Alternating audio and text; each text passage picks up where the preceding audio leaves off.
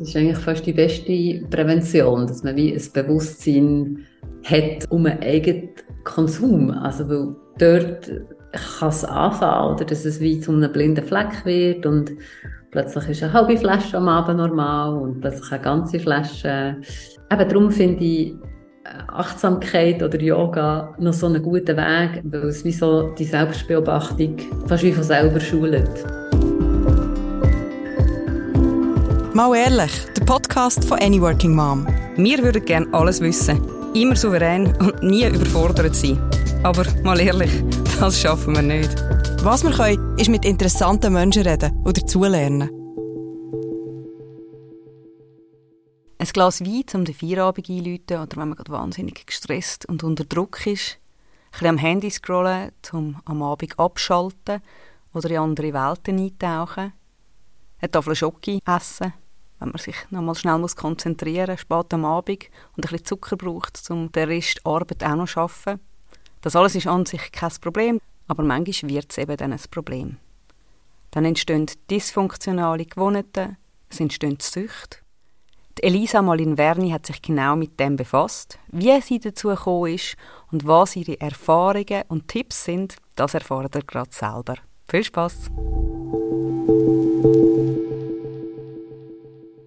Wir reden heute über Gewohnheiten, die aus dem Ruder laufen, über Sucht. Wieso ist das ein Thema für Eltern? Mm, ich denke, es gibt wenige Sachen, die so belastend, anstrengend, nervenaufreibend ähm, und kontrollverlustig, wie sagt man, kontrollverlustvoll können sein, wie, wie das Eltern sein. Also ich habe, als ich bei Mutter wurde, habe ich das Gefühl gehabt, mm, Mama, also so, I've been around the block, ich habe ein Jahr in New York gelebt, ich habe ein Jahr in Taiwan gelebt, ich habe mich wirklich auch so, also bewusst ähm, aus dem Nest rausgeworfen, ohne Sicherheitsnetz und so und und ich muss sagen, Kinder haben ist nochmal Next Level gewesen. Also erstens, man sich ja nicht gross darauf vorbereiten. Es ist einfach plötzlich da. Und dann so die, die, ähm, die plötzliche Erkenntnis, dass das kann man ja nicht zurückschicken, das Kind. Und das ist ja so abhängig von einem. Und gerade am Anfang brauchen sie einem ja rund um die Uhr. Und, und dann später, wenn sie älter werden und die Persönlichkeit so zum Vorschein kommt, kann man ja da auch die Konfrontation und die Konflikte mit dem Kind und so hätte ich aufeinander brauen und also ganz, ganz viele Sachen, die ich auch hier nicht muss beschreiben muss, weil immer noch die meisten Hörerinnen und Hörer sind ja Eltern und wissen ja, wie das ist. Und ähm, schlechte Gewohnheiten oder Sucht oder destruktive Gewohnheiten, kann man vielleicht auch sagen, ähm, sind in dieser Konstellation reizvoll, weil es, weil es einfach so wahnsinnig gäbig ist. Also ich denke, die meisten von uns haben es schon erlebt am Ende von einem langen Tag, wenn man so das Gefühl hat, wuch, wuch, ähm, ist es so äh, ein Abfahren auf Knopfdruck. Man kann ein Bierli trinken oder ein Glas Wein oder das nicht Teil kiffen vielleicht noch oder also ich meine, es gibt die anderen beliebten Strategien wie, wie Netflix oder Scroll auf Instagram. Es ist einfach so instant abschalten. Ähm, Im Vergleich ein Quick Fix irgendwie. Ein, ein sehr Quick Fix und, und also ich denke, es ab und zu, äh, also ich versuche mich natürlich da schon ein zu beobachten, aber eben, wenn es so streng ist mit den Kindern oder vielleicht weißt, alle Pläne sind hops gegangen und irgendwie jemand hat Magen-Darm gehabt und man hat vier Termine verschieben oder oder einfach ein hektischer Tag und wenn man dann so am Abend findet, äh, am Donnerstagabend vielleicht, äh, jetzt nehmen wir ein Apero und dann ist, ja, ich, ich kenne das Gefühl sehr gut, oder? Dann ist es so instant, ah, ist alles nicht so schlimm. Ja, und scheißegal, wenn wir noch nicht gekocht haben, komm, wir kochen in einer halben Stunde. Und, also ich glaube, als Eltern äh, und vielleicht noch ein bisschen mehr als Mütter, äh, ohne jetzt da zu werden, kennt man ja so das, das ständige Mental Load. Und ich finde gerade etwas wie Alkohol kann den wie instantly abschalten. Und man bekommt dann wieder so einen Taste von diesem Gefühl, wie es ist, wo, wenn man einfach entspannt ist und, und so kann sagen, ja, kommt schon gut und ja, dann essen wir halt ein bisschen später, dann gehen sie halt ein bisschen später ins Bett oder dann sie halt mal nicht betteln oder ja, es macht einfach super schnell und darum denke ich, sind, sind Eltern äh, sicher gefährdet für schlechte Gewohnheiten oder Sucht. Darum ist es relevant. Mhm. Ja, gerade letztes Jahr hat jemand erzählt, sie gesagt hat, die Zigaretten, warum sie wieder angefangen hat rauchen, mhm. nachdem sie Kind hat, hat sie gesagt, es fühlt sich manchmal dann wie an, wie schnell wieder ich sie vor dem Kind. Mhm. Die Person, die irgendetwas macht, wo sie weiß, das ist nicht gut für meinen Körper, aber einfach schnell die zehn Minuten draußen auf dem Balkon, schnell das quasi die innere 20-jährige channeln und sagen, ah, okay, alles scheißegal. Und das hilft ihr dann auch sonst ähm, ein bisschen mhm. das Egal mit reinziehen in die Wohnung und dann gelassener über das Chaos hineinschauen. Finde ich das ein gutes Beispiel. Und gerade Rauchen ist ja auch etwas, wo, wo du wirklich so, du trittst wirklich aus, oder? Du gehst ja schnell auf den Balkon oder schnell auf den Vorplatz. Also es ist auch wirklich mhm. auch ein Moment Zeit für sich.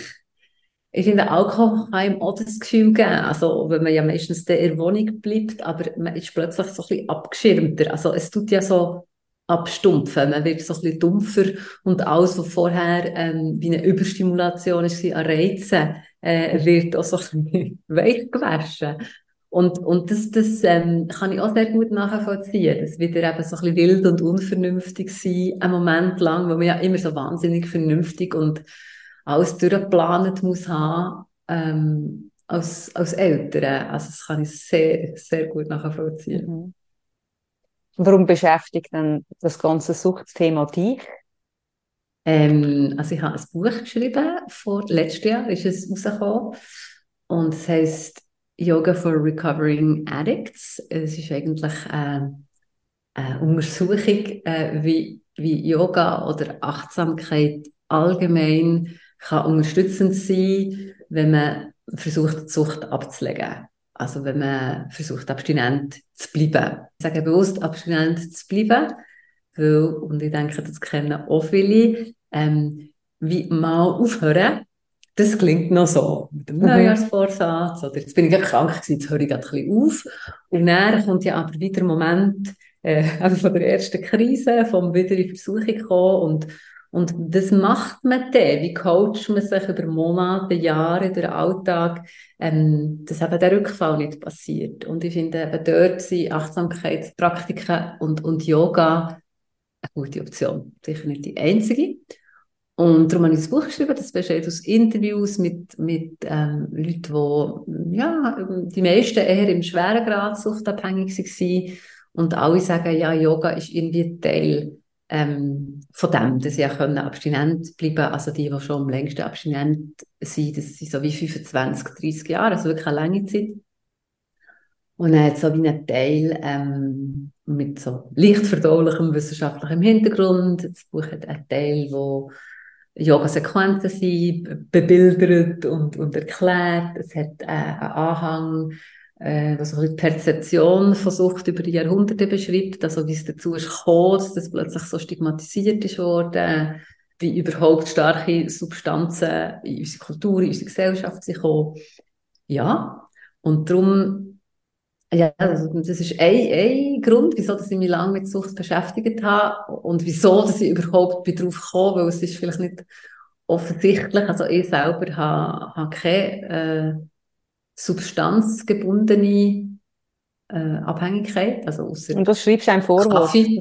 Genau, das schreibe ich im Vorwort und das ist für mich auch so ein bisschen paradox gewesen. Da ist dann sehr stark mein äh, Imposter-Syndrom vorgekommen. Also das ist meine Berechtigung überhaupt, so ein Buch zu schreiben, obwohl ich nicht so eine Phönix aus der Asche Biografie habe. Also ich irgendwie habe aufgehört, äh, Kokain nehmen. Ähm, aber es ist ein Thema, das mich ja, Sucht äh, hat für mich etwas sehr Faszinierendes, weil wir ja die Ambivalenz haben von Wissen, ja, ich mache eigentlich etwas, was mir nicht gut tut und, und in meinem Innersten, mindestens dort, weiß ich es ganz genau und gleich mache ich es immer wieder. Also mhm. gleich gehe ich immer wieder dorthin. Und das finde ich so ein, ja, so ein Spannungsfeld.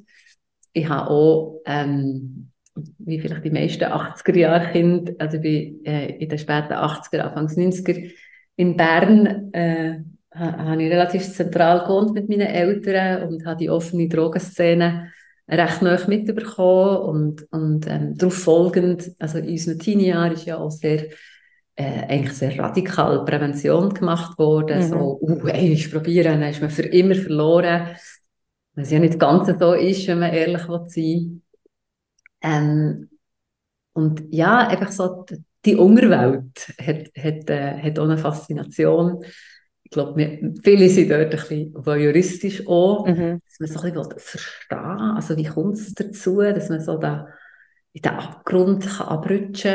Ähm. Und alle haben irgendjemanden kennt, wo dort, also jeder hat irgendeine Kollegin gehabt, wo der Familienvater plötzlich abgestürzt ist. Also zumindest in meiner Bubble habe ich das Gefühl. Ist das so? Oh, wow. Ja. Ah, nein, so, so ganz so extrem ist es bei mir nicht gewesen. Also ich glaube, ich habe niemand einfach so über, über eine oder zwei Ecken kennt, wo, wo heroinabhängig war in dieser Zeit.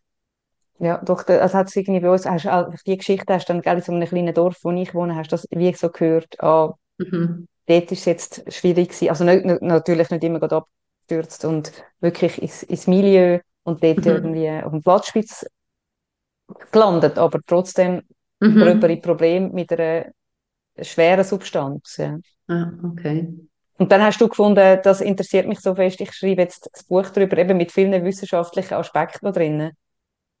Ja, so viel wissenschaftlich, aber, also ich möchte nochmal betonen, ähm, also ich bin selber ja Yogalehrerin, äh, nicht irgendwie mhm. Psychotherapeutin oder Psychiaterin, das ist nicht mein Hintergrund.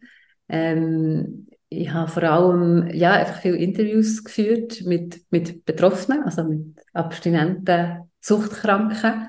Ähm, und ja, das ist eigentlich das, was mich immer so packt, so die persönlichen Geschichten. Und ähm, so der, der zündende Funke ist, ist eigentlich eine persönliche Geschichte gewesen, also die von meinem, von meinem Buchmentor, von David Holzer, also wo das, das Projekt begleitet hat, wo selber ähm, äh, also eigentlich schon als Teenie, sehr junge Teenie in England in den Pubs hat angefangen zu trinken. Und das ist dann weiter und weiter, weiter eskaliert bis wirklich eine schwere Alkoholabhängigkeit. Und ähm, er hat dann so eine spirituelle Erfahrung gehabt und ähm, hat aufgehört zu trinken. Also hat äh, gesagt, es ist wie, es ist wie ausgeschaltet gewesen. Also ich habe gewusst, ich werde nicht mehr trinken, ich will nicht mehr trinken. Und ich aber dann sehr, sehr desorientiert gewesen. Also seit mhm. so die, all die Jahre, wo ich sehr stark, sehr viel hat getrunken, sind wie, sind wie ausgelöscht gewesen, wie eine Lücke gehabt und, und bin sehr haltlos gewesen. Und dann hat er eben angefangen Yoga machen. Und er sagt, das hat ihm sehr, so die ersten zehn Jahre von seiner Abstinenz, hat ihm das sehr viel Struktur gegeben, äh, ein Inhalt, auch eine neue Gemeinschaft, einen neuen Ort zum Hergehen. Weil man geht ja dann auch nicht mehr ins Pub, wenn man nicht mehr trinkt. Und seine Biografie hat mich, hat mich eben sehr, ähm, ja, also es erfüllt mich wirklich auch so mit, mit Ehrfurcht, weil einfach so, mhm. eben so, ähm, der, der Moment, wo es so Klick macht, oder auch der Tiefpunkt, oder das Rock Bottom, wie man auf Englisch sagt, wo man plötzlich spürt, und oh, jetzt ist fertig. Also wenn ich leben will, dann muss ich jetzt aufhören. Und, und wenn man das dann tatsächlich packt und kann aufrechterhalten, und darum habe ich dann einfach Leute suchen, die ja, so eine, eine Geschichte in dieser Art haben, also wo Achtsamkeit oder Yoga irgendwie hat eine Rolle gespielt im eben abstinent bleiben. Für mich lebt das Buch vor allem von diesen persönlichen Geschichten. Und klar hat es dann noch eben so den Teil mit dem wissenschaftlichen Hintergrund, aber ich glaube, ja, ich glaube, meine Stärke und auch die Stärke vom Buch sind, sind eben die, die, die persönlichen Geschichten, die ich ja, halt sehr berührend finde, weil es eben so ein bisschen die, die Phönix aus der Asche Geschichte ist. Ja. ja, vor allem finde ich, das ist das, was uns meistens auch enger bleibt. Also ja. das sind die persönlichen also, Geschichten, die eindrucksvoller bleiben als wissenschaftliche Zahlen oder Studienergebnisse oder irgend so etwas. Das ist, äh, total, ja. total, ja. ja. Du hast vorher gerade noch, äh, wir haben ja jetzt eben vom von der offenen Drogenszene und so geredet und dann hast du vom äh, Alkohol eigentlich angefangen zu erzählen. Und ich, das finde ich eben schon noch krass, dass wir oft von Sucht reden und ähm, bei den Leuten im Kopf ist dann manchmal so der, eben Heroin oder äh, Kokain, was auch immer. Und eigentlich die häufigste Sucht von Schweizer und Schweizerinnen ist der mhm. Alkohol. Mhm. Und ja. das ist schon, also, und auch sehr ähm, gesellschaftlich akzeptierte Sucht. Immer noch eben zum Rauchen muss man rausgehen, zum Trinken darf man drinnen bleiben. Ähm, das sehen die Kinder. Ja. Wie ist dein Umgang mit dem Thema? Ja, also dort bin ich, bin ich auch äh, ambivalent, würde ich sagen. Also einerseits ja, bin ich zutiefst schockiert, dass Alkohol eben überall so toleriert, also nicht nur toleriert und akzeptiert ist, sondern äh, äh, total aufgedrängt wird. Also ja. wenn man ja an einem Fest oder an einem Apero oder auch an einer Nacht sagt, nein, ich trinke nicht, dann ist man so hä? hä? Ähm, ja. In einem gewissen Alter fragen sie noch, bist du schwanger? Das ist so... Äh, genau, genau. Dann, Irgendwann wenn ist man nicht 40 bist, über bist nicht. Also ich habe mich beispielsweise wahnsinnig aufgeregt, als da die Mikrogenossenschaft hat diskutiert, ähm, ob sie Alkohol äh, in die Filialen, also in die normalen Mikrofilialen sollen bringen, weil sie ja schon Mikrolino und Denner haben und blablabla verkaufen. Und da habe ich so aufgeregt, weil äh, ich weiß ganz genau, wie wichtig dass es für AlkoholikerInnen und Alkoholiker ist, nicht mehr einzukaufen, wo sie nicht in die Versuchung kommen. Da habe ich wahnsinnig aufgeregt. Und gleichzeitig bin ich auch jemand, also ich trinke überhaupt nicht exzessiv, aber bin ich ja auch jemand, der sehr gerne, ähm, ich versuche vor allem am Wochenende zu trinken, also exklusiv am Wochenende zu trinken, aber es gehört für mich schon so zum Wochenende ähm, ein Bier oder ein Glas Wein. Es sind nie mehr als zwei, drei Gläser Alkohol, aber doch äh, mit einer gewissen Regelmäßigkeit. Und das ist etwas, was ich auch die ich auch schätze. Ähm, also ich kann schon auch mal zu einer guten Nacht kein Wein trinken, aber ich finde ja, es fehlt mir schon ein bisschen mhm. etwas. Ähm, und, und merke auch, wie ich mich ja, auf das freue, wie das irgendwie zum Wochenende einläutet. Und ja, äh, also das ist das, was ich immer sage, ähm, wenn Leute finden, ja, nein, mein Konsum ist jetzt nicht so problematisch, äh, denke ich immer, ja, man kann sagen, okay, das ist jetzt nicht so problematisch, aber was passiert, wenn eine Krise kommt? Was passiert, äh, keine Ahnung, wenn jemand ein Burnout hat, eine Depression, ähm, eine, eine, Trennung erlebt, einen Verlust erlebt? Ähm, ja, aber was passiert dann? Und darum, ja, bin ich sehr gespalten. Also ich, ich finde einerseits, es braucht, äh, wie man das ja beim Rauchen nicht gerade ohne mit der Wimper zu zucken, aber der plötzlich doch recht radikal hat eingeführt mm. mit Rauchverbot. Wieso ist es nicht auch mit Alkohol möglich? Äh, also einerseits ja, ist die scheinbar direkte Auswirkung wenig schlimm als beim Rauchen. Also beim Rauchen hat man kann argumentieren, ja, Passivrauchen ist wahnsinnig schädlich, das wissen wir mittlerweile. Und beim Alkohol können wir das ja nicht so unmittelbar belegen, aber, aber ich finde die Schäden, die Alkohol kann anrichten äh, gesundheitlich und, und im sozialen Bereich, im unmittelbaren Umfeld, ähm, die würde ich jetzt schon nicht einfach unterschätzen. Mhm. Mhm. Ja, ich habe gerade die letzte Geschichte gehört, eben auf Notaufnahmen ist halt, dass eigentlich die Leute, wo, wo man am wenigsten gerne hat, sind die, die Alk viel Alkohol getrunken haben, für die dermaßen randalieren und aggressiv werden und so. Und dann sagen, ja, es, hat, es macht schon nicht nichts. Und auch mit Eltern, die zu viel getrunken haben, macht es etwas. Beziehungsweise es ist ja dann auch auf ihre Kinder, hat es Auswirkungen. Ja, du hast mir ja, äh, es war noch vor unserer Ferien, gell? vielleicht magst du das schnell erzählen, weil ich finde es ein gutes Beispiel von, von dem Hochzeit, wo du, glaube nicht hast getrunken und dann ein Kind Magen-Darm gehabt Ah, ja. Du bist so froh, hast du nichts getrunken. ja, genau. Ich bin an einer Hochzeit nur mit meinen Kindern, weil mein Mann Schule hatte. Und zum Glück hat es dort, äh, wir haben, ich habe wirklich bis am Morgen um zwei gefeiert. Das ist eine von meinen besten Freundinnen, die dort geheiratet hat.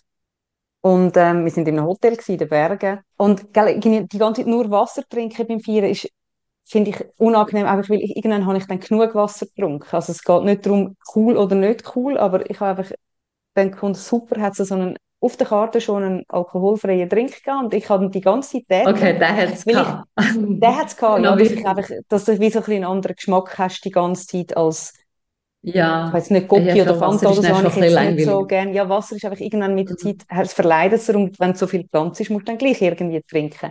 Und dann habe ich drei, vier von dem antialkoholischen Cocktail gehabt. Normalerweise hätte ich sicher auch ein, zwei Züchtdrinks gehabt und habe gefunden, nein, hey, komm, ich bin allein mit den Kindern in, de, in den Bergen. Bin ins Bett gegangen, am Morgen um zwei oder drei und anderthalb Stunden später fängt mein eine Kind an, neben mir ins Bett zu kotzen.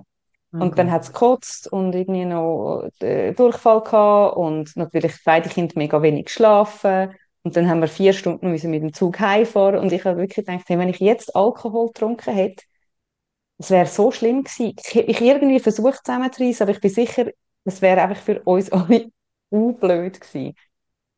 Und da dort gefunden, ja, zum Glück habe ich einfach dort verzichtet. Ich verzichte eh ab und zu jetzt mittlerweile, weil ich habe früher wahnsinnig gerne an Partys getrunken. Aber eben, es hat, ich habe die Kapazität nicht mehr am nächsten Tag. Ich kann ja nicht bis um 12 Uhr ausschlafen. Darum verzichte ich wirklich mittlerweile lieber. Und dort hat sich Aber du würdest ja eh, aber du hättest ja auch eh nicht, also weißt, mega über die Stränge geschlagen. Du hättest ja Nein, eh, überhaupt also nicht. Nach zwei, drei Gläsern. Aber ja, Ja, bist gleich Aber ich einen also ich bin mich ja auch nicht mehr so gewöhnt. Ich gehe ja nicht mehr jedes Wochenende in den Ja, Ausgang. das Das heisst, stimmt. auch nach zwei Whisky Sour wäre ich wahrscheinlich am nächsten Tag ein bisschen kaputt gewesen. Und das hätte es wirklich Mhm. einfach nicht mögen verleiden, wenn das Kind neben dir noch ins Bett kotzt. Also ich hätte, ich weiß nicht, ich, es wäre irgendwie schon gegangen, aber einfach mit wahnsinnig Leiden. Vermutlich hätte ich noch mehr an dem Kind, das dann ins Bett kotzt, rumgemotzt, obwohl es überhaupt nichts dafür kann. Und so habe ich wirklich recht cool bleiben und das alles irgendwie heimschaukeln. Ja. Aber eben, ich finde, also weißt, wir wollen ja auch gar nicht gegen so Genussmittel reden, ähm, im genussvollen Rahmen. Es ist, ich finde es einfach spannend, dass man auch sich kann beobachten und auch mal sagen, hey, wann ist es wirklich ein Genuss oder wann ist es eine Gewohnheit, wo eben, wo in einer Partnerschaft das Wochenende einläutet, wo man sagt, hey, komm, jetzt hocken wir an, stoßen da und auch ein bisschen hilft, zum zu sagen, das hilft jetzt uns, zum den Gang runterfahren, aber wir können auch einen Gang runterfahren, ohne dass wir das jetzt würden trinken. Und das Mhm. finde ich so spannend, weil es ähm, ich doch auch viel bei älteren Themen höre, also ich höre es vor allem von älteren Beratungen, von PsychologInnen oder von ähm, SozialarbeiterInnen oder, oder SchulsozialarbeiterInnen, dass wirklich das Thema Alkohol das Thema ist. Ah Und darum ja. finde ich schon, dass man muss anschauen. Ja, also einfach, weil sie halt, eben, das ist, weißt du, wenn so an, an Schulfestchen oder so, wo die, ähm, Jahresendfestchen, wo es dann doch immer ein, zwei Papis oder Mamis gibt, aber es sind, was ich höre, sind jetzt Papis, aber es gibt sicher auch Mamis, die dann einfach ein bisschen zu viel trinken Hm. und dann so ein bisschen unangenehm ist, wo du dann schon denkst, Mhm. ist das jetzt nur da so? Ist das Mhm. dann auch die so, dass der Papi eigentlich immer so ein bisschen einen Rausch hat? Oder wir haben irgendwie irgendein Kindergeschichtchen auch, wo wir mal haben, wo das Kind geht dem Papi aber die Flasche Wein holen in den Keller, wo du denkst, das ist so, die Bilder, die Mhm. halt entstehen, es ist schwierig. Und darum finde ich es mega wichtig, einfach mal darüber reden und auch darüber reden, dass man sagt, hey, es ist im Fall schon ein Thema und es ist nicht einfach nur, weil unsere Gesellschaft sagt, ab und zu ein Gläschen, ähm, darf man schon ab und zu genau anschauen. Ja, ich denke, das ist eigentlich fast die beste Prävention, dass man wie ein Bewusstsein hat um, um, um einen eigenen Konsum. Also, weil äh, dort kann es anfangen, oder, dass es wie zu einem blinden Fleck wird und plötzlich ist eine halbe Flasche am Abend normal und plötzlich eine ganze Flasche. Ja, und äh, wie du äh, ähnlich gesagt hast, also ich schätze es gleich noch sehr, eben am Morgen sehr klar können sein oder wie am Abend auch noch einfach einzuschlafen aus gesunder Müde und nicht etwas zu brauchen, für dass es einfacher geht mit dem Einschlafen. Eben darum finde ich äh, Achtsamkeit oder Yoga noch so einen guten Weg, weil es wie so die Selbstbeobachtung fast wie von selber schult. Mhm. Also mit dem mache ich sehr gute Erfahrungen.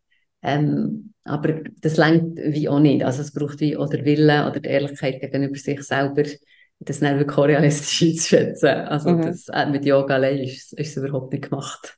Mhm. Den Eindruck möchte ich nicht wecken. Nein, aber du hast das ja, wo wir besprochen haben, wir den Podcast sollen aufnehmen oder so, hast du ja gesagt, du willst auf keinen Fall vermitteln, dass Yoga jetzt der einzige Weg ist, zum abstinent zu bleiben. Aber ähm, magst du erzählen, was, was halt hilft dabei? Zum, du hast vorher schon ein bisschen angetönt, eben, dass man plötzlich, dass man einen anderen Ort hat, zum angehen. Ja, genau. Also das sind sicher so die äh, offensichtlichen Sachen. Ähm, Yoga ist jetzt beispielsweise etwas, wo man, man gut jeden Tag kann machen kann, gut jeden Tag auch nur 10 oder 20 Minuten für den Tag zu starten. Und man hat dann wie schon so einen guten Start. Man hat am Morgen Mhm. schon so ein gutes Gefühl, ich habe schon etwas für mich gemacht. Es gibt ihm Struktur, es gibt eine Aufgabe, auch wenn man sich vielleicht eben sonst ein bisschen orientierungslos fühlt. Und wenn man es mit anderen Leuten zusammen macht und, und wenn man hergeht, für Yoga zu machen oder für zu meditieren oder Atemübungen zu machen, was auch immer, aber da gibt es eben auch so ein bisschen das Community-Gefühl. Also man kommt ja dann meistens mit Leuten ins Gespräch, in die Garderobe oder trinkt vielleicht noch einen Tee oder geht im besten Fall vielleicht noch etwas trinken nachher. Ja, es gibt eben so eine, eine neue Gemeinschaft und das ist ja oft auch ein Grund für Rückfälle. Also, dass man so mhm. ein aus der Langweile raus, also, weil man halt, also klar, wenn man etwas konsumiert, ähm, dreht sich sehr viel vom Tag um das Besorgen, um das Konsumieren und meistens so mit einer Gruppe.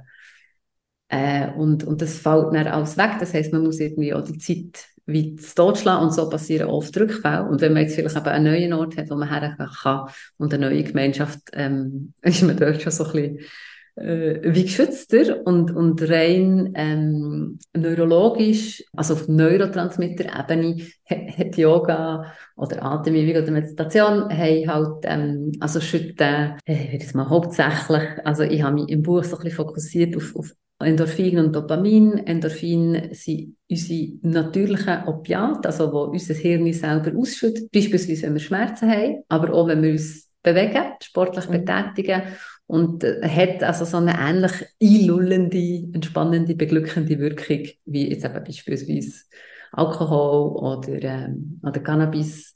Und das Dopamin ist ja so unser Motivationshormon. Also Dopamin schüttet das Hirn aus, wenn uns etwas gelingt oder wenn wir etwas wollen und es bekommen.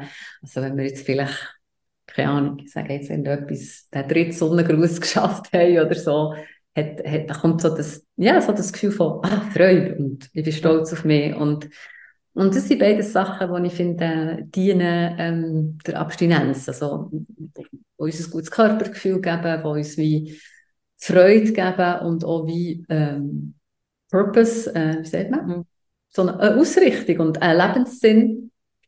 Und ganz allgemein oft eben, weil sich so viel besucht, so viel um das Beschaffen von der Substanz und um das Konsumieren geht, ähm, man sich selber oft sehr vernachlässigen, also physisch wie psychisch. Und, und Yoga ist so ein simpler Weg, für sich einfach etwas Gutes zu tun. Also für den Körper auch wieder zu spüren, für zu merken, ah, ich kann das machen und dann geht es mir besser, ich fühle mich wieder gut in meinem Körper, ich fühle mich so geschmeidiger, aber irgendwie auch kräftiger und ja, wenn, man sich schon gut fühlt, dann braucht man nicht unbedingt noch eine Substanz, für sich besser zu fühlen. Und das ist für mich auch ein Schlüsselaspekt, dass man irgendwie muss die Selbstfürsorge auch wieder ein bisschen lernen, weil man sich so lange eigentlich nicht, nicht gut hat geschaut. Mhm. Ja, und äh, oft ist, geht es ja dann auch, ich habe ähm, in der Ferien noch das Buch gelesen, äh, ja, das 4000 Wochen, wo es auch so ein bisschen um ähm, Lebenszeit und so geht, wie man sie nutzt. Und dort ist irgendwie auch beschrieben, eben, dass oft gewisse Sachen, auch wenn du eine Sucht startest, hast du zuerst nur die Sucht und nachher kommt noch die Scham über die Sucht dazu und dann ist mhm. wie so der Kreislauf der Gedankenkreislauf, der nicht mehr aufhört. Ähm, ja.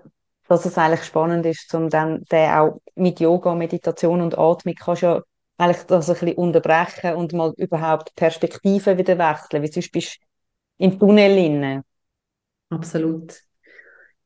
Ja, und das ist ein wichtiger, weiterer wichtiger Aspekt, der, der, der, von, der von der Selbstheilung. Also, ähm, Abstinenz ist das eine, also die Substanz einfach nicht zu sich nehmen, ist das eine. Und dann, wie du sehr richtig sagst, muss man ja mit der ganzen Gefühlsschwette, die mitkommt, wie Scham und Schuld und Reue, irgendwie klarkommen. Mhm.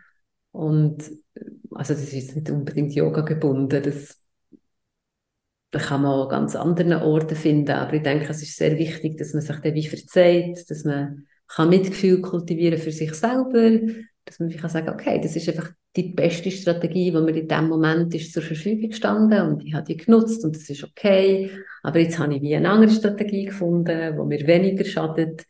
Ja, ich finde dort, also, weil Yoga halt den philosophischen Unterbau hat, wo Mitgefühl äh, ja, ein wichtiger Aspekt ist, ja, ist das vielleicht zugänglich dort, aber eben, es gibt, es gibt viele Wege zu, für zu dem, ja, wenn wir so wollen, zu dieser Selbstheilung zu kommen. Mhm. Und ich würde, also, mir hat letztens gerade äh, jemand erzählt, ein Mann, der gesagt hat, er hasst Yoga, aber Aha. er macht es gleich, weil er gesagt hat, eben gerade in dem Moment, wenn du mit den Kindern, sie haben vier Kinder, und er hat gesagt, wenn rundum wie fast alles explodiert, dann ist es halt das Einzige, wo er in dem Moment, er kann ja dann nicht sagen, jetzt gehe ich schnell eine Viertelstunde joggen. Oder jetzt gehe ich schnell ähm, raus in den Garten und ein bisschen Rasen mähen oder irgendetwas, weil das ist alles in dem Moment nicht möglich. Mhm. Dann hilft ihm halt die blöde Atemtechnik von dem blöden Yoga. Und er regt sich dann zwar in dem Moment auch noch auf, weil er sagt, soll ich wieder das blöde Yoga machen, aber halt wenn aber zwei Minuten schnaufen, das funktioniert halt. Und das ist das Einzige, wow. was in dem Moment möglich ist. Ich bin sehr beeindruckt, also, dass er es dann gleich macht und dass es auch noch funktioniert, obwohl er sich aufregt. Also ja, also er findet einfach, er, also belustigt sich einfach, weil er findet, er eigentlich genau das, was ich immer gesagt habe, das mache ich nie und das blöde Yoga, bla bla bla. Mhm. Und er hat halt, er hat eben, er hat vielleicht zwei Minuten zum Schnaufen. Also, wenn der Kind kann schon sagen, Kind, ich muss jetzt schnell durchschnaufen. Dann lassen sie zwei Minuten in Ruhe wahrscheinlich, vielleicht auch nur eine, aber eben, etwas anderes ist ja manchmal einfach nicht möglich. das ist, yeah. Darum finde ich es auch, wie du sagst, manchmal im Alltag, der Alltag, wo so, ah, du hast so ein schönes Wort gesagt, ähm, kontrollverlustig, hast du gesagt. das ist ein super Wort ist, wo du über fast nichts Kontrolle hast. Ähm, mhm. Und dann, ja, ist entweder ein Quick Fix schnell, es gibt ganz viele so Instagram Reels oder TikTok Videos, wo das Kind irgendetwas nervig macht und die Eltern tun sich nebendurch so ein Glas Wein einschenken und dann das ätzen. Und ich finde, mhm. ja, das, also natürlich kannst du das machen, aber es ist halt, es ist wirklich ein Quick Fix, wo dann wahrscheinlich wie selber mit der Zeit merkst, hey, das geht irgendwie so nicht auf. Ja, und bei stoffgebundenen Süchten, ja, oder kann man sagen, auch bei verhaltensgebundenen Süchten, ähm, also Toleranz für die Substanz, die steigt ja. Das heißt, wenn das die Strategie ist, dann wird man ja mit der Zeit immer mehr brauchen für den gleichen Effekt. Also das genau. ist halt auch zyklisch bei Substanzen. Ja, ja und gleichzeitig eben, also eben, ich wollte es überhaupt nicht verdammen. Ich habe auch meine Süchte. Ich, ähm, wenn ich irgendwie jetzt Nacht noch muss arbeiten, weil ich etwas muss fertig kriegen, dann esse ich einfach Tafel Schoki. Das ist sicher auch nicht optimal, aber ich schaffe es auch, manchmal keine Tafel Schoki zu essen. Oder einfach zu sagen, mein Körper ist müde, ich gehe jetzt ins Bett, es bleibt alles liegen. Ähm, aber ich finde eben, das ist also überhaupt nicht um irgendwie so zu tun, wie wir da wollen, alle, alle ähm, destruktiven Sachen abschaffen. Aber es ist halt gleich so, Kinder sehen es ja gleich, was wir machen, um unsere Gefühle ja, das ist, finde ich, sehr wichtig. oder? Ja, ja. Ja, und also, ich bin immer wieder erstaunt, wie fest dass sie abschauen. Also, man kann sich grün und blau reden, sie hören nicht. Ja. Aber es ist erstaunlich, wie viel sie übernehmen, weil sie uns einfach studieren ja. und das mitnehmen. Ja, ja, und da muss man sich schon bewusst sein, denke ich, was man für ein Vorbild sein will. Ja. Obwohl, wir haben das gerade, mein Sohn hat das gefragt, der ist jetzt 8 aber man kann Schnupftabak ausprobieren. Und ich so, was? Und weil der über Hotzenplatz macht. Also ich meine, okay, ah, gut. okay, okay. das ist ja. auch schlechte Beispiel, aber er wird vielleicht dann, ich weiß nicht, irgendwann einiges mal ausprobieren und dann wird er wahrscheinlich das uh, mega grusig finden und dann wieder sein lassen. Aber ja, ja. es ist äh, die Keibensucht. Ja. Ja, ähm, was ist denn, weißt du, irgendwie, du hast mal in einem Vorgespräch, wo wir uns in Zürich getroffen haben, hast du noch erzählt eben von den, von den Auswirkungen von, von Sucht auf Familien. Mhm. Magst du das noch erzählen? Ja, ja das kommt mir wieder in Sinn. Ähm, also du meinst jetzt vor allem auf, auf die Kinder oder, ja. oder auf die Partner oder... Ja, auf, die, ja. Auf, alles, auf Familie. Auf alles, ja. auf alles. Ähm, also wenn jetzt, äh, gehen wir mal vom Fall aus, dass, dass ein älterer Teil betroffen ist, also trinkt oder was auch immer konsumiert, ähm, also was Substanzen ja eben sehr stark machen, ist sie, wie wir schon vorhin angetönt haben, oder es gibt ja wie so, sie packen uns ja wie so in Watte. Mhm. Und für das Kind ist das gefühlt eigentlich das gleiche Szenario, wie wenn ein älterer Teil abwesend ist oder eine Depression hat, weil man ist dann emotional abwesend. Im schlimmsten Fall ist man natürlich auch physisch abwesend, mhm. wenn man mhm. irgendwie lange fortbleibt am Abend beim Ausgang ist, auswärts trinkt und so weiter. Und es, es ähm, bricht am Kind wie das Vertrauen, dass die Person verfügbar und, und zugänglich ist. Mhm. Und wenn ein Kind ja gesund, physisch und psychisch unversehrt soll dürfen aufwachsen, dann braucht es eine sichere Bindung. Und sichere Bindung heisst, einerseits, dass es sich darauf verlassen kann, dass der ältere Teil da ist, dass es aufgefangen wird, wenn es sich weh macht, wenn es traurig ist, wenn es Angst hat, wenn es sich einsam fühlt.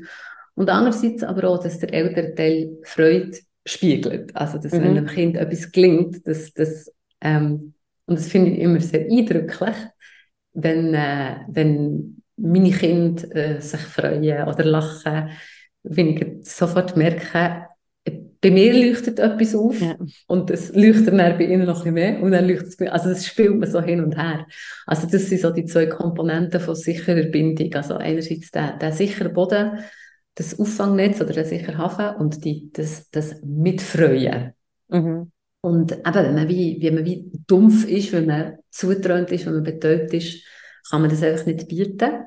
Und eine Konsequenz davon kann sein, einerseits, dass das Kind wie für sich, also das passiert natürlich alles völlig unbewusst, merkt, okay, Person nicht verfügbar. Nie. Und es entwickelt einen sogenannten vermeidenden Bindungsstil. Also es wird immer vermeiden, sich zu exponieren, Gefühle zu zeigen. Es wird immer vermeiden, sich auf andere zu verlassen. Es wird sich nur noch auf sich verlassen. Damit es nicht die, die, die Niederlage nochmal erlebt, dass genau, die das Bedürfnis kommuniziert und die andere es genau. wird nicht gesehen. Ja. Und es wird es mitnehmen in alle ja. zukünftigen Beziehungen. Oder das andere Szenario ist, wenn jetzt ein älterer Teil, und das passiert ja, ja beispielsweise also bei Alkoholikern auch sehr viel, also es gibt ja wie eine Phase vom Rauschtrinken, wo man uh, lustig ist und fröhlich und da, da, da, da.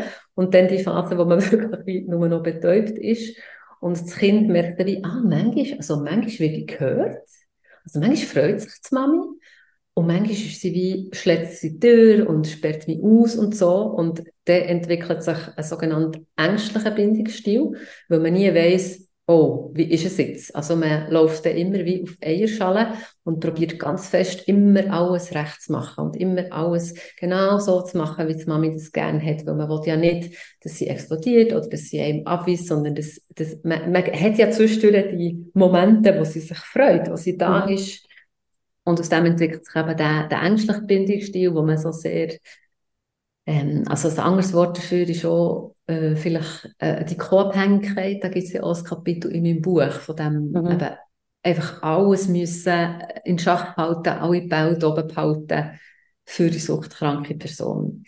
Und ähm, auch, auch der ängstliche Bindungsstil nimmt das Kind dann mit in alle zukünftigen Beziehungen und das kann natürlich sehr äh, destruktiv bis toxisch sein, dann später in Freundschaften, in der Partnerschaft und so weiter. Mhm. Also das ist eine, eine schwierige Konsequenz. Also es gibt auch noch den, ähm, der ambivalente Bindungsstil, was so ein eine Mischung ist zwischen dem Vermeidenden und Ängstlichen. Und das passiert dann, äh, vor allem in Folge von, von schweren Traumata, also wenn Eltern sehr schwer abhängig sind und vielleicht durch auch noch gewalttätig sind oder sexuelle Übergriffe machen und so weiter und so fort. Also wo das äh, kindliche System wie auch komplett verwirrt ist, also das ist doch die Person, die mich schützen sollte, zu der sollte ich können gehen, wenn ich Hilfe brauche. Und gleichzeitig fühlt sie mir so viel Leid zu, also körperlich, wirklich körperliches Leid.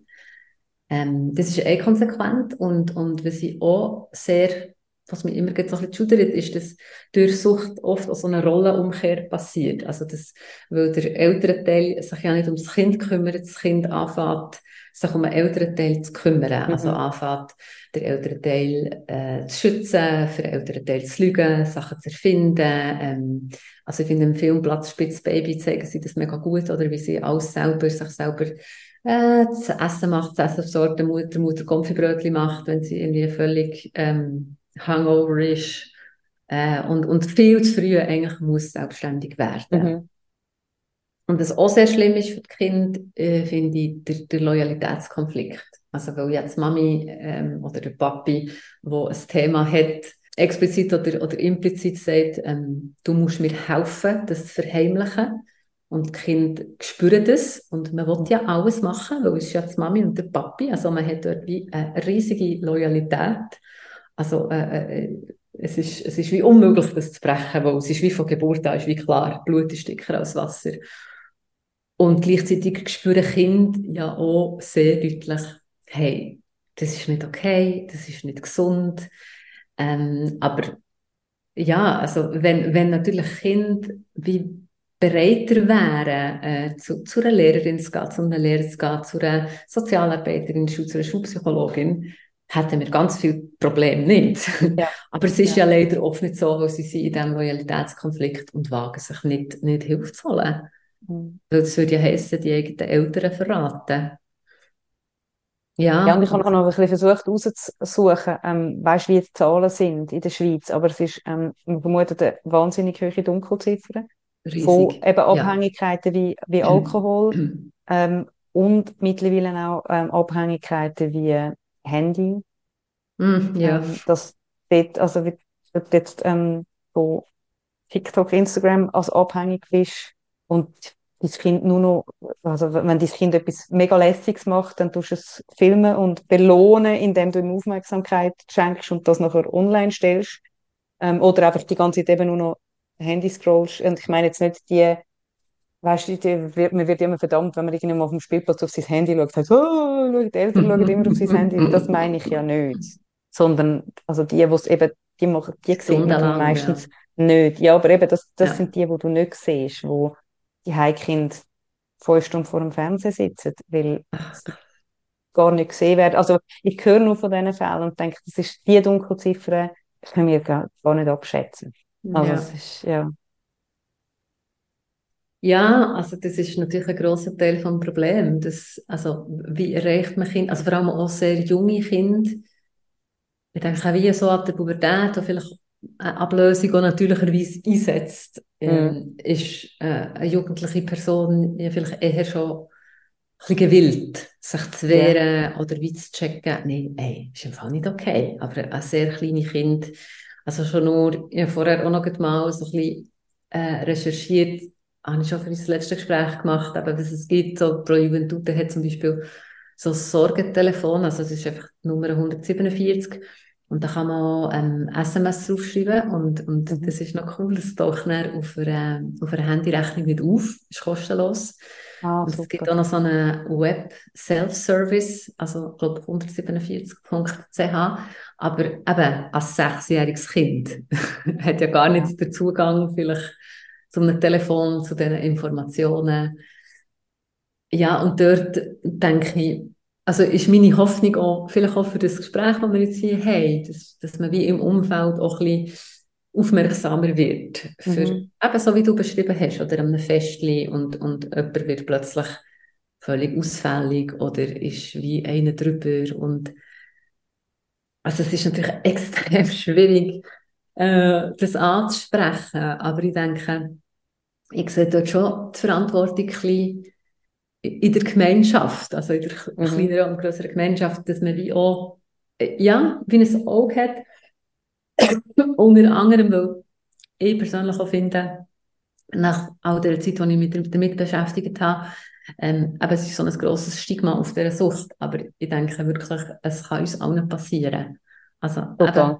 Ja. Du den Job, ähm, bekommst zwei weitere Jobs nicht, die du dich beworben hast, das kann eben schon in eine rechte Selbstwertkrise stürzen. Mega. Und darum, eben, es ist, es ist auch nicht so schlimm und ich, ich möchte auch gerne hinweisen auf das Phänomen von Natural Recovery. Also man hat immer das Gefühl, weil man halt vor allem die Leute sieht. Man registriert ja vor allem die Leute, die lange nicht mehr von ihrer Sucht loskommen. Mhm. Aber es passiert mehr, als man denkt, dass Leute wie von selber wieder abstinent werden, weil sich plötzlich wieder ein neuer Lebensinhalt, also sagen wir, ein junger Mann, der sehr viel getrunken hat, sehr viel im Ausgang war und plötzlich erfahrt er, dass er Vater wird. Und das ist wie ein Anlass, oder, für sich, für sich zu sammeln, für sich zusammenzunehmen und bleibt dann abstinent. Oder vielleicht nicht ganz abstinent, aber reguliert sein Trinkverhalten ja. wieder sehr. Und ja. so Sachen sind sehr möglich. Aber es braucht eben so ein bisschen, es braucht vielleicht manchmal einen Wake-up-Call. Oder es ja. braucht vielleicht manchmal jemanden, der einen beiseite nimmt und sagt, hey, also nicht, du trinkst viel, sondern hey, ist alles gut, ich mache mir Sorgen mhm. um dich. Oder vielleicht kann man auch die Partnerin, den Partner ansprechen. Hey, ist alles gut bei euch? Äh, brauchst du etwas? Kann ich dich unterstützen? Ja, mhm. einfach wie so die Einladung geben. So, hey, ich sehe es im Fall, ähm, ich verurteile es nicht, aber ich bin das da. Mega wichtig, ja. Ähm, ich mache mir Sorgen, kann ich etwas machen, kann ich dich nicht mehr begleiten. Und das ist vielleicht auch mhm. manchmal sehr hilfreich, oder? Weil das ist auch sehr schambehaftet, wie eine Beratung mhm. überhaupt in Anspruch zu nehmen und vielleicht nicht allein müssen dorthin zu gehen, ist vielleicht schon die halbe Miete. Ja. Also wir tun sicher auch noch ein paar Links in die Show Notes. Mhm. Gerade eben das Niederschwellige auch Angebot haben. Und eben mega wichtig finde ich auch, dass man eben, dass man nicht verurteilt, weil, wie du sagst, jede, also erstens haben alle von uns haben irgendetwas, ähm, eine Strategie, wie sie mit unangenehmen Gefühlen, unangenehmen Situationen umgehen. Die einen sind mehr oder weniger schädlich, aber letztlich ist das manchmal auch, habe ich Gefühl, ein bisschen Zufall, was man gerade sich ausgewählt hat. Also das ist ja und eben, dass man vielleicht einfach mit solchen Sachen eben, wenn jemand nicht trinkt an einem Fest, dass man ja dann nicht muss siebenmal durch rumreiten und sagen, äh, warum nicht? Und, äh, äh, ja. Spaßbremsen. Das, das ist das, was ich absolut nicht verstehe, wenn ich denke, das ist ja wie, wie wenn die Leute eben, wo, wenn sie gerade schnell ähm, ein Büchlein haben, gehst du auch nicht zu allen an und sagst, bist schwanger. Weil mittlerweile weisst, ja, vielleicht sind sie es gerade gewesen, vielleicht, also, ähm, vielleicht ist es, haben sie gerade eine Fehlgeburt gehabt und genauso, es geht einem einfach nichts an, warum eine Person beschließt, dass sie jetzt nichts trinkt. Und, ja. Ja, aber ist das nicht auch aus Scham und Rechtfertigung raus? Dass man dann die andere Person ähm, so ein bisschen muss in eine Ecke schieben und bewerten, weil sie nicht trinkt. Weil man halt selber ja, trinkt. Stimmt, ja, genau, wenn man selber trinkt. Ja, eben vielleicht wenn wir dort wie lernen bei uns selber ähm, anschauen und, oder einfach, ja, nicht andere bewerten indem, oder abwerten, indem wir uns dann, oder dass wir uns dann besser fühlen. Ja, und ich finde, es ist schon in der Schweiz noch, noch sehr fremd, dass Leute nicht trinken. Also in den, den mhm. USA, wo, wo die ganze anonyme Alkoholikerbewegung natürlich viel, viel größer ist und es gibt auch eine jüngere Bewegung, die heißt Sober Curious. Also, dass man sich mhm. einfach wie so, ähm, ja, so als Lifestyle-Choice fast, oder eben, wenn man so die Klarheit schätzt, ähm, dafür entscheidet, nicht mehr zu trinken. Also mhm. nicht äh, abstinent zu leben, ähm, weil, weil man wirklich muss, weil man ein, ein grösseres Alkoholproblem hat, sondern nur so wie aus freien Stücken. Und ähm, in der Schweiz merke ich, ist das noch sehr wenig, sehr wenig bekannt und darum gibt es ähm, darum habe ich vorhin äh, das so toll gefunden, was du von dem, von dem äh, alkoholfreien Cocktail hast erzählt, weil ich finde, also du kannst mich jetzt belehren, wenn es in Zürich anders ist, aber beispielsweise in Bern hat es auch nicht viele Bars, ähm, wo, wo Virgin Cocktails anbieten. Und ich bin kürzlich ähm, in einem Restaurant, das ich sehr, sehr gerne habe, in Bern, mega innovativ. Und sie haben äh, eine Weile lang eben viel so, so Virgin Cocktails auf der Karte gehabt. Und dann habe ich gesagt, hm, jetzt hat es keinen mehr oder nur noch einen. Und dann habe ich gefragt und sie gesagt, ja, das ist eigentlich so schlecht verkauft. Also ja. ich habe direkt mit der Chefin geredet, mit der Inhaberin, und sie gesagt, ja, sie hat sich sehr dafür eingesetzt, dass sie ihr Anliegen war, dass sie das auf der Karte haben. Und er ist einfach nicht so gut angekommen. Ja. Dann denke ich ja, wir sind einfach noch, ja, die Schweizer. Noch leider noch an einem anderen Ort. Ja. ja, aber es hat vielleicht auch mit der Mentalität zu tun, dass man sich hier natürlich sehr ungern zeigt, sehr ungern exponiert ähm, und, und natürlich auch nicht über Probleme redet. Ja, völlig, ja. Und äh, ich denke, wenn das mehr so ins Bewusstsein kann drücken äh, ja, das ist wirklich, das ist die Volksfrage, Alkohol. Ja. Ähm, dann könnte man auch ja, Alternativen bieten, aber dort okay. sind wir wie noch nicht, leider. Ja, oder auch das, das Doomscrolling oder im Handy, wo durchaus ähm, kann gut sein zum Abschalten. Oder es gibt ja die Bedtime Procrastination, wo Eltern machen, das eigentlich ins Bett sollten und dann tun sie aber gleich noch zwei Stunden oh auf. TikTok umscrollen, weil es einfach Zeit für sich ist, aber zu etwas anderes mögen sie. Also ich kenne das sehr, sehr gut. Ähm, aber jetzt langsam, finde ich, wird so eine Diskussion darüber entfacht. Dass mhm. man eben, dass man auch dort halt muss anschauen und dass es so Bildschirmmesszeit gibt und mhm. es wird jetzt immer öfter angefangen, dass Leute wirklich sagen, hey, ich gehe jetzt in die Ferien oder ich mache jetzt mal wieder ähm, Instagram-Detox, ich gehe jetzt, ja, schalte mich mal ein bisschen ab, ich muss mal wieder, ich habe das Maß nicht mehr, ich muss jetzt wieder ein Maß finden, was ich mega cool finde, dass wir alle offener sind mit Sachen, wo man wir alle haben manchmal das Maß nicht. Und je mhm. mehr wir uns verletzlich zeigen und zeigen, dass es uns allen so geht, hilft das halt anderen, zu sagen, ah ja, ich im Fall auch. Ja, definitiv. Das ist auch ein die Idee von meinem Buch. Also, von deinem Buch, ja. Gesagt, ja, es passiert wirklich. Es kommt in den besten Familien vor. Ja, genau. Ähm, und, und auch, ja, vielleicht kann man sich auch bewusst sein, dass es in der Hierarchie von der Süchte die gibt, die noch ein bisschen mehr stigmatisiert sind. Also beispielsweise Alkohol äh, ist sicher so eine und das Handy hat noch so ein bisschen den Touch von der, ja, ja, aber es ist ja auch noch ein bisschen Schaffen und es ist auch noch ein bisschen sich inspirieren. Man tut ja auch noch ein bisschen etwas lesen, was ich überhaupt nicht der Fall ist von den TikTok-Videos. Aber das ist wie, eben, also du sagst mir jetzt, es, es wird mehr thematisiert, aber es, es ist wie auch noch ein bisschen cool, also wie lange auch Rauchen äh, noch recht cool ist und dann mhm. äh, dramatisch ist nicht geschmettert worden. Ähm, aber eigentlich würde ich sagen, der Maßstab ist ja, how does it make you feel? Also wie fühlst du dich danach? Fühlst du dich ja. nach zwei Stunden Scrollen auf dem Handy, fühlst du dich wirklich besser, so wie du es dir ja. erwartet hast? Oder eher schlechter? Oder wie schlaft du nach zwei Stunden am Abend noch im Bett auf dem Völlig. Handy scrollen? Das gleiche bei Alkohol. Ja ähm, also bei allen Süchten. Und, und das finde ich, das ist ja so die, die gängigste Definition von Sucht. Ähm, wir wiederholen ein Verhalten, obwohl wir merken, es hat, äh, advers, also es hat schädliche Konsequenzen für uns und gleich machen wir es immer wieder. Ja. Und ich denke, das ist sehr eine gute, eben, es ist so die gängigste Definition, die man überall gehört. Aber es ist sehr ein guter Maßstab, weil es ist genau das, wo, wo ja die anderen Sachen unterscheidet. Also wenn man ja. Yoga macht oder eine halbe Stunde geht joggen oder äh, eine halbe Stunde Klavier spielt oder im Garten war oder zeichnet oder ein Bad nimmt, dann ist ja das gute Gefühl so wie nachhaltig. Es gibt nicht plötzlich ja. so einen Einbruch und oh, jetzt fühle ich mich doch ein bisschen schuldig und beschämt und jetzt sorge ich mich schon wieder um das nächste Glas, ähm, weil das mhm. würde ja die schlechten Gefühle beheben. Ich finde, das ist noch eine gute, ein guter Maßstab für sich selber, wenn man sich selber mal ein bisschen unter die Lupe nimmt. Genau. Ja, merci vielmals. Ja, danke auch vielmals. Ich hoffe, wir äh, reden weiterhin über das Thema überall. Setzt ja, Charme oben runter. Definitiv, definitiv. Und wenn jemand in meinem Buch lesen will. ja, den Link nehmen wir sowieso in die Show Notes. Den Link nehmen wir sowieso drin. Es gibt es leider im Moment erst auf Englisch, aber es ist sehr ein einfaches, einfach verständliches Englisch. Und ja. Aber es ist so, die persönlichen Geschichten lesen sich einfach so wie, wie ein Roman eigentlich. Also es ist relativ zugänglich.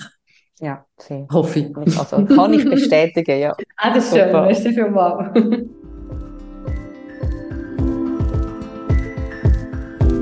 Das ist mal ehrlich. Der Podcast von Any Working Mom. Danke vielmals fürs Zuhören.